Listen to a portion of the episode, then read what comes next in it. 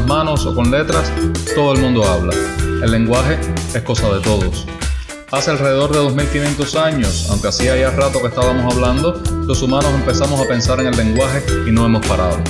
Mi nombre es Ernesto Wong, soy lingüista y profesor de lingüística de la Universidad de La Habana y ya que estamos aquí, vamos a tomarnos un rato para darle a la lengua. Hola a todos y bienvenidos a un nuevo episodio de Para darle a la lengua, un podcast donde hablamos sobre el lenguaje humano. En mi trabajo como profesor en la universidad, una de las cosas que hago es dirigir investigaciones de estudiantes. Y una de las investigaciones que estoy dirigiendo ahora, y que llevo casi ya tres años dirigiendo, es una investigación sobre la metáfora. A muchos la palabra metáfora los remontará a sus tiempos de secundaria y preuniversitario cuando daban aquella asignatura que se llamaba español literatura, leían poemas y sacaban del texto frases como piel de porcelana y ojos como zafiros. El profesor o la profesora les explicaba entonces que esas eran metáforas o símiles si aparecía la palabra como, porque se hacía una comparación entre dos cosas y que los autores las usaban para embellecer el texto. Esa es la visión de la metáfora que ha persistido durante siglos, un recurso o figura de estilo que usan los escritores con una finalidad estética para embellecer un texto.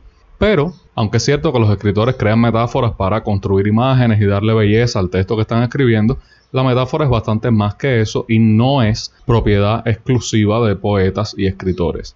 Así que vamos a hablar hoy de la metáfora. Oh, the things you can think. Oh, the things you can think if you're willing to try. Think invisible ink, or a kink with a stink, or a stare to the sky. If you open your mind, oh, the things you will find lining up to get loose. The things you can think when you think about. Decía que durante siglos la metáfora se vio como una figura de estilo o como un recurso literario, una manera en que los escritores y poetas embellecían sus textos. Pero hace 40 años todo eso cambió. En 1980 Dos lingüistas llamados George Lakoff y Mark Johnson publicaron Metaphors We Live By, traducido al español como Metáforas de la vida cotidiana, un libro en el que presentaron y desarrollaron su teoría de lo que llamaron la metáfora conceptual.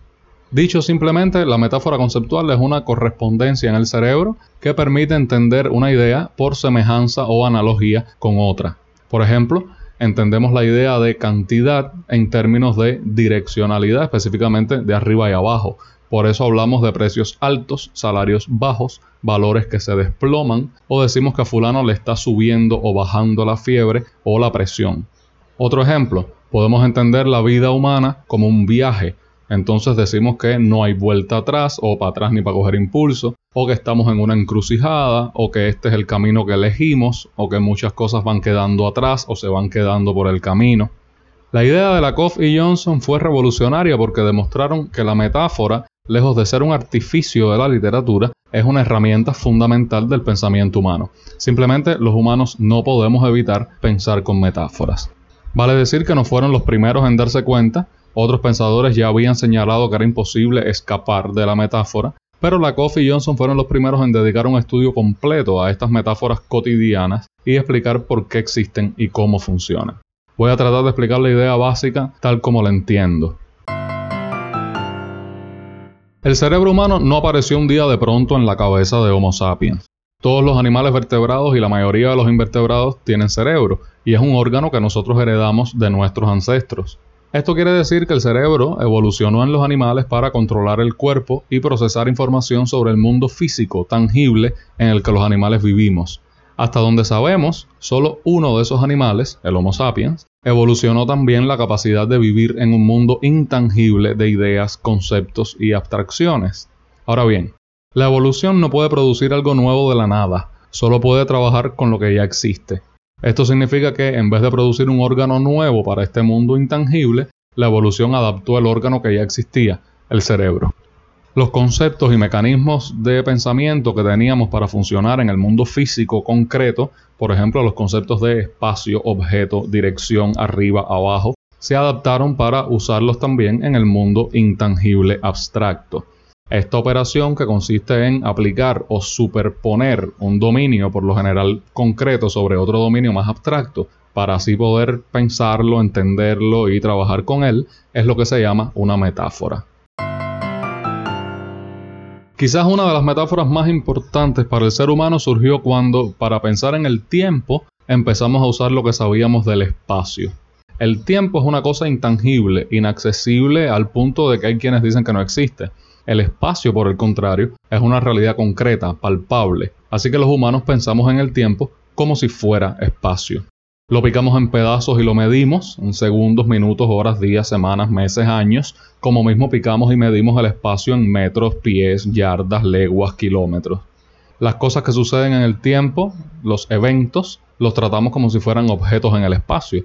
Movemos una reunión de por la mañana para por la tarde, como mismo movemos una silla del cuarto para la sala, porque a lo mejor esa reunión chocaba con otra reunión, como mismo chocaba yo con la silla cada vez que me levantaba de la cama. Puedo entrar y salir de esa reunión como mismo entro y salgo de mi casa. La reunión ocurre en septiembre, como mismo la silla está ahora en la sala. En esa reunión alguien puede hacer un comentario que no cabe, como mismo no me cabía a mí la silla en el cuarto. Decimos entonces que el comentario está fuera de lugar, como si la reunión fuera un lugar.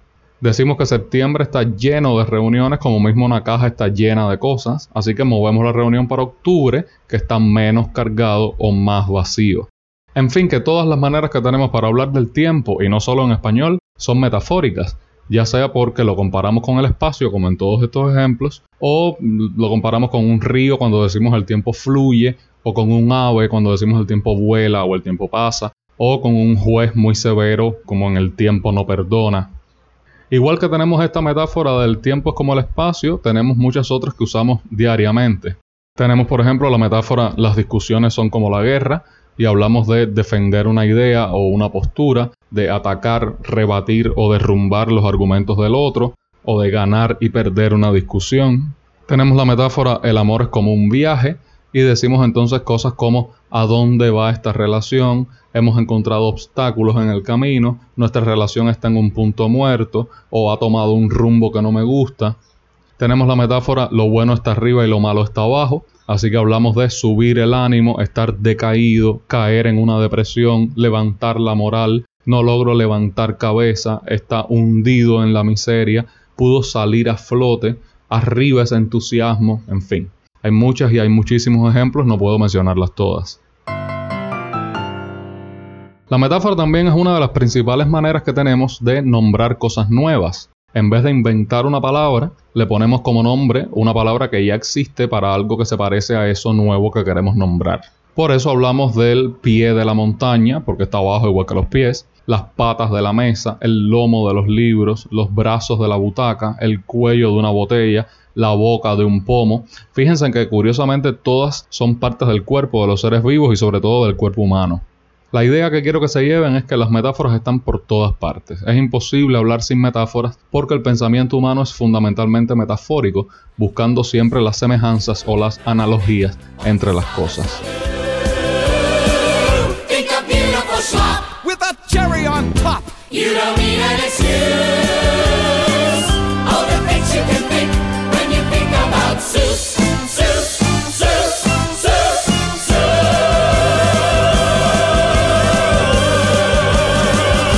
Como hemos visto, la metáfora es una vía para nombrar y entender realidades nuevas en términos de realidades que ya conocemos. Los humanos tenemos toda un área de actividad dedicada a conocer realidades nuevas, la ciencia. Y por supuesto la ciencia es un campo donde las metáforas son particularmente útiles.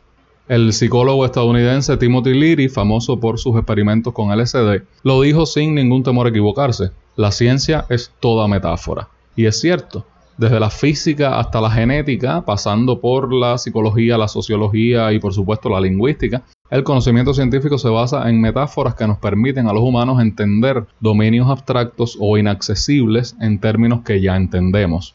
Quizás la metáfora más famosa de la física sea la de agujero negro. Ni es un agujero ni es negro, pero la imagen nos permite visualizar algo que por definición no podemos ver directamente. Cuando Niels Bohr propuso en 1913 su modelo del átomo, se basó en una metáfora en la que comparaba el átomo con el sistema solar, el núcleo en el centro como el Sol y los electrones orbitando alrededor como los planetas. Con la física cuántica este modelo del átomo está obsoleto, pero como es simple y en algunos casos correcto, se sigue enseñando como introducción antes de ir a lo más complejo. En la genética, la metáfora principal es el ADN es como un lenguaje, Se habla entonces del alfabeto genético, de bibliotecas de genes, de la expresión de los genes, de transcripción y traducción del código genético. La lingüística se basa casi totalmente en la llamada metáfora del conducto, en la que el lenguaje se ve como un conducto por el que pasan paquetes de información que son las palabras.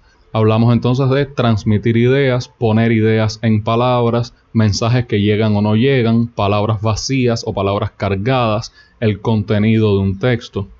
En sociología se usan conceptos metafóricos como estrato social, como si la sociedad tuviera capas físicas separadas unas de otras, movilidad social, como si las clases sociales fueran lugares y uno pudiera desplazarse de uno a otro, redes sociales, como las redes de pescar, tejido social, como si la sociedad fuera una tela, todos estos conceptos, como son metafóricos, no son estrictamente verdaderos o 100% fieles a la realidad. Se usan porque las semejanzas que establecen son útiles para entender lo que se está estudiando. El lenguaje no es literalmente un conducto, pero imaginarlo como si lo fuera nos permite entender parte de su funcionamiento.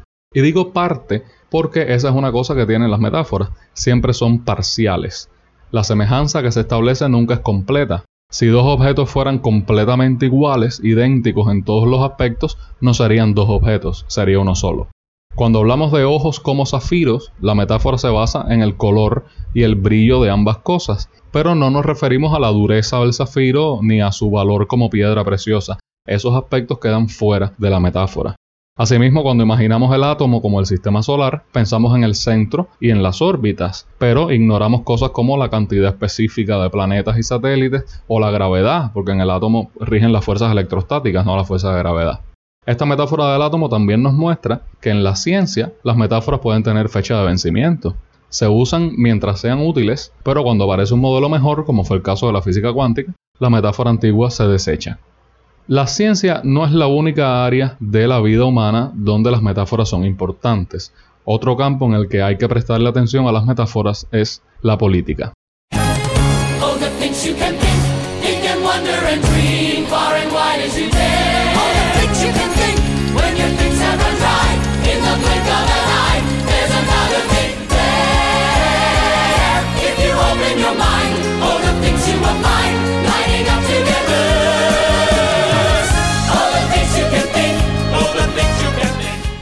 La política es todo lo que tiene que ver con el poder en los grupos humanos. Y como el poder es un concepto abstracto, intangible, es lógico que recurramos a metáforas para hablar de lo político. Hay muchas metáforas que son de uso común en política. Hablamos de poder duro y poder blando o suave, de carreras electorales, de gobiernos títeres, de asesinatos de carácter o de personalidad, de victorias aplastantes, de pan y circo, de la base electoral de un partido. La propia palabra partido es metafórica. Algunas de estas metáforas son puramente expresivas, como poder duro o blando, pan y circo, gobierno títere o victoria aplastante, pero otras tienen consecuencias. El escritor checo Milan Kundera escribió, las metáforas son peligrosas, con las metáforas no se juega. Él se estaba refiriendo al amor, pero lo mismo se aplica a la política. Cuando se piensa en las elecciones como una carrera, o de manera más general como una competencia, eso viene acompañado de toda una serie de inferencias que se derivan de la metáfora. En una competencia se gana o se pierde. Para ganar yo tengo que hacerte perder a ti. Lo importante es ganar y no tanto el cómo. O sea que las metáforas que se usan en política tienen consecuencias para todo el mundo. Un ejemplo claro es la metáfora de la guerra. Es común en política presentar situaciones comparándolas con una guerra. Se habla entonces de la guerra contra el terrorismo, de la guerra fría, de la guerra ideológica, de la batalla de ideas. Todo el mundo sabe que esas frases son metafóricas. Nadie está en una trinchera esperando a que venga un batallón de terroristas ni lanzándose ideas de un lado al otro del campo de batalla. Pero no son solo maneras de hablar. La metáfora permite sacarle mucho más partido a la situación. Una guerra no es ninguna bobería. Como estamos en guerra, la vida cotidiana no puede ser normal, sino que tiene que estar en función de ganar esa guerra. Se crea un estado de excepción que viene por supuesto con sacrificios, hay que renunciar a ciertas libertades individuales y tolerar ciertas violaciones de la privacidad en nombre de la seguridad nacional. En una guerra se puede frenar la libre circulación de los ciudadanos, se los puede detener más tiempo con menos pruebas, se pueden desviar fondos públicos hacia el frente de batalla, se les puede otorgar más poder a las fuerzas del orden público. En una guerra, además, el pueblo tiene que estar unido, un solo frente contra el enemigo. Los que no son traidores a la patria y ponen en peligro la seguridad de los demás. Todos los esfuerzos tienen que ir dirigidos a ganar la guerra porque cuanto antes ganemos, antes termina este estado de excepción. Todo eso se deriva de la metáfora de la guerra en política. Y lo que quiero que vean es que las metáforas que se usan en el discurso público no son solamente adornos expresivos, sino que tienen consecuencias serias para la ciudadanía. Y aquí me despido. Gracias por aguantarme. Recuerda que puedes seguir este podcast en Twitter como arroba darle lengua en Facebook en la página facebook.com slash darle lengua, en Telegram por el canal para darle a la lengua podcast o leer el texto de este episodio y otros textos en el blog asociado darlelenguablog.wordpress.com. También puedes enviar cualquier duda, pregunta, comentario, crítica, cumplido o amenaza al correo darlelenguapodcast.gmail.com. Chao chao y hasta la próxima.